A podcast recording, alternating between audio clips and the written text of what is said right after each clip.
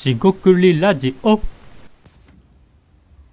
こんにちは。仕事クリエイターの大橋です。今回も仕事ラジオ始めていきたいと思います。今回ですねビジネスは目に見えないということで見えない概念を扱っている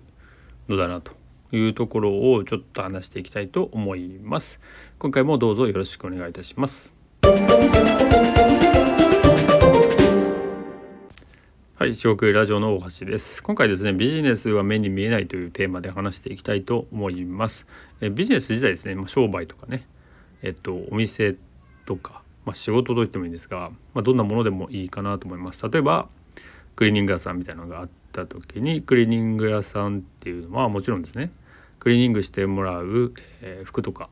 えー、っと、衣類ですね、持って行って、それを受け付けてもらって、クリーニングをま代行してもらうといいますか、まあ、ドライクリーニングとかいろんなクリーニングの、まあ、手段というか技術があると思うんですがそれをまプロの、えー、クリーニング、えー、やっていただく方にまあやっていただいてでそれをまあお客さんは、ま、お金を払ってで後で受け取ると。まあクリーニング店舗もありますが今ってオンラインでもねできたりすると思うんで必ずしも店舗があるとは限らないと思います。まあクリーニングサービスですよね。でよくあるクリーニング屋さんっていうのは街にあるのは、まあ、いろんな、まあ、チェーンのところがほとんどですかね今って、えー、個人の方でもチェーンでやってるんじゃないかなと思ってますけど、まあ、その辺りは置いておいてじゃあそのクリーニング屋さんっていうのもあの商売としてもちろん見えますしやっている価値とかね、えっと、お客さんは誰でとかってそのローカルビジネスとかね地域ビジネスみたいなのであれば、まあ、分かりますよねと。で冒頭にお話しした、えー、今回のテーマでもあるビジネス自体が目に見えないあ目に見えないですね。見えないっていうのはじゃあ実際にその、えっと、全体像ですよね。どう把握するかと言いますとクリーニング屋さん自体は自分の、まあ、ご商売なんでまあなんとなくわかるわけですね。こういうお客さんがいてとか、まあ、こういうその得意先というか取引先がいてとかえー、メンバースタッフですね。従業員の人はこれ家族とか中心でいてとか、まあ、自分は経営者とか社長であってとかえー、っとさまざ、まなですねその自分自身がなりわいとしてやっているのでそのクリーディング自体のビジネスは、まあ、分かるはずなんですよね。ですがその一番最も分かっている人でさえも、えー、と全体像をえー、どう示すかっていうことになると結構見えてこないですよね。でどういうことかっていうと、まあ、例えばじゃあえっ、ー、とまあ物事の物理法則ではないんですがビジネス自体がさっき言ったように、まあ、お客さんからまあ依頼、えー、依頼じゃないですか、えー、衣類ですね、えー、服とかのクリーニング依頼を受け付けてっていうような概念がありますよね概念というか、まあ、そういうプロセスですか業務の流れですね。そういったものがあるのはもちろんなんですがそれをじゃあ全部書いていきますと、まあ、例えばお客さんから見たクリーニング屋さんとはもしくはクリーニング屋さんから見たお客さんとは、まあ、もっと言えば、えーと、ビジネスで言えばお金の流れみたいなのをこう、えーと、ビジネスモデル図みたいなのにしてね書いてこともできるじゃないですか。で実際に書けると思うんですけど書きますよね。でその書いたものが、えー、はモデルなのであって概念を概念ですね、えーと、抽象化したもの一つ取り上げたものなんですがではそれがクリーニング屋さんなのかというとちょっと分かんないんですよね。で、まあ、両方あるという話もあります。要はそういう、え概念図で示したものと、ま、実態と。でよくそのコンサルタンコンサルタントとかえっ、とアドバイスをする側の方に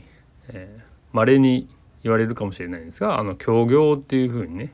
その扱ってるものがないから虚業とまあ絶対そうだとは思ってないですし、まあ、僕自身もそういう近いことやってるんで虚業っていうのはなんか違和感があるんですがまあある言葉ではあります。で虚業と実業みたいな言葉の、えー、まあよくある見解だとは思うんですがえっと物を扱ってると実業に近いってねでクリーニング屋さんも確かに衣類を扱って、まあ、綺麗にはしてくれてるんですが物を生み出してるわけじゃないんで物を扱ってるだけなんですよね。で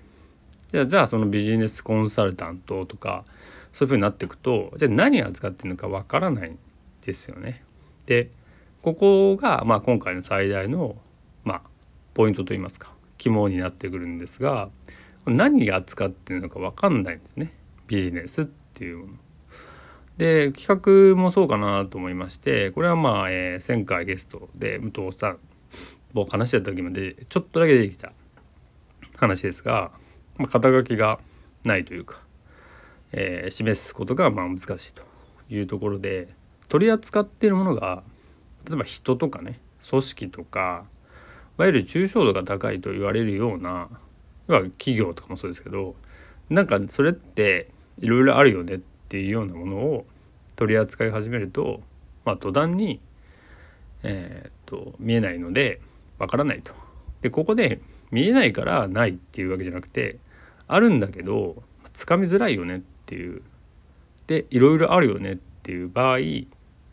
あの分かりづらいんですよね。で分かりづらいから、えー、っとないわけじゃないんでっていう意味では実業とか虚業っていうさっきの分類は、まあ、疑問を持ちながらも、えー、とではじゃあ分かりやすくすればいいんだけど分かりやすくするのも難しいよねっていうところが、まあ、あるんですよねきっと。で聞いてる方もまあそういう部分もあるかもなって思われるかもしれないんですが、えっとまあ、ポイントはですね、えっとまあ、そういう状況でありながら、まあ、僕自身はですねそのビジネスとか商売もそうですが特にアイディアですねに対して、えー、まあ概念概念概念体といいます概念で、まあ、思考とかもそう見えないですよね見えないんで言葉とかさっきの図解とかモデルとかなんかこう見える形にしないとまあ落ち着かないというのはないんですがあの話になっていかないし伝わらないんですよね。なんでそこを磨いていく人があるし、まあ、今も磨いているというところになると。でここでじゃあ僕自身のモチベーションって何かっていうとじゃあそういう見えないものに対してあの、まあ、さっきちょっと考えたんですがなんかあのワクワクするかどうかとか面白いかどうかなんですが僕はすごく面白いなと思うのでそれをやってるっていうまあそれだけといえばそれだけなんですがあのそうなんですね面白いのでやっているっていうとこはあります。なんでもしかしたらそのアイデア概念、えー、ビジネス商売あのそれに近いことをやってなければまあまあほとんどあの想像してもその細かく考えられないんで「えクリーニング屋さんなんで何でも一緒ですよ」とかね。いやまあそういうこともできるんだけど違うところもありますしとか。あとね例えば新しいクリーニング屋さんやるのはどういうものがあるかって言った時に本当にいきなり試行錯誤をねやっていくことも最初はねできないんでちょっと考えると思うんですね。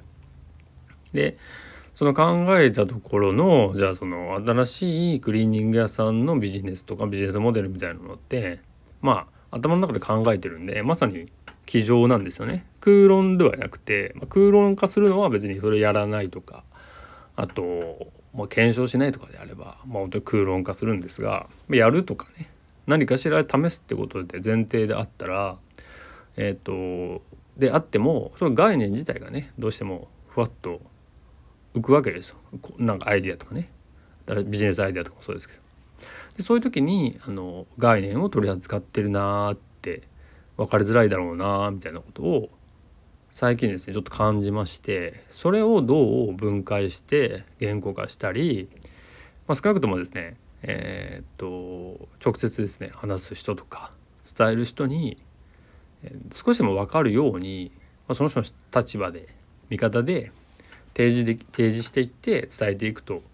まあ、いうようなことを知ってますよね。だからそれってまさにその思考そのものですし、えー、見えないものあこういう感じで今、